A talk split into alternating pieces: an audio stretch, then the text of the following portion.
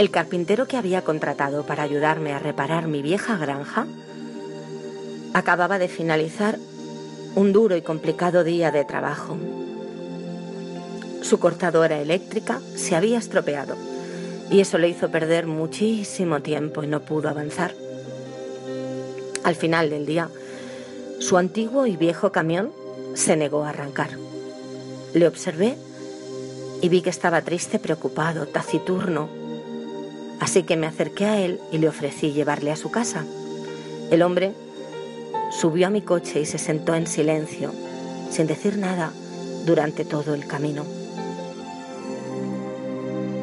Una vez que llegamos me invitó a conocer a su familia, así que salimos del coche y comenzamos a atravesar un pequeño jardín. Él de pronto se paró delante de un pequeño árbol. Inició un ritual.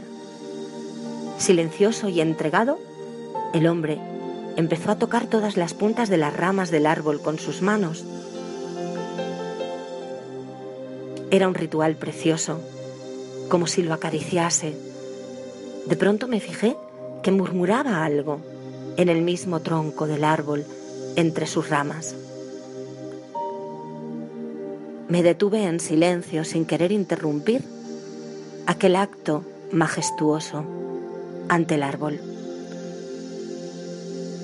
De pronto se abrió la puerta de su casa y ocurrió una sorprendente transformación. Su bronceada cara estaba plena de sonrisas. Había desaparecido la tristeza, la preocupación.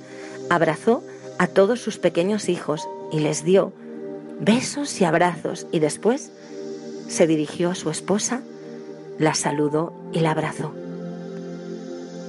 Posteriormente me acompañó hasta el coche cuando pasamos cerca del árbol, sentí tanta curiosidad, así que le pregunté acerca de lo que le había visto hacer un rato antes.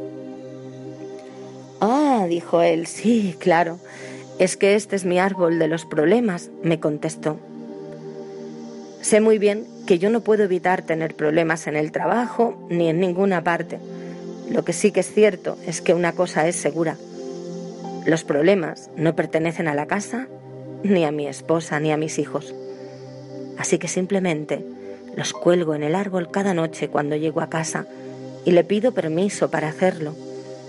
Luego, por la mañana, los recojo otra vez.